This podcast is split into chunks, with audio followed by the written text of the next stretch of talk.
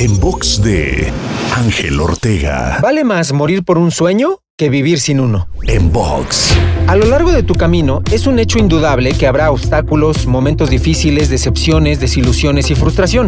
Al final, la vida no es perfecta, pero no permitas que los robasueños usen todo eso para decirte que no puedes alcanzar tus sueños, o incluso que es mejor no soñar para no fracasar o no deprimirte. Recuerda que aquel que no lo está haciendo nunca debe interrumpir a aquel que sí. Mejor intenta una vez más, busca una nueva estrategia, desarrolla nuevas habilidades y sobre todo, pregúntate qué te mueve, cuál es ese motor que te hace andar cada día. Porque al menos yo, en lo personal, elijo y decido conscientemente que vale más morir por un sueño que vivir sin uno. ¿Tú qué eliges? Para escuchar o ver más contenidos te espero en angelteinspira.com.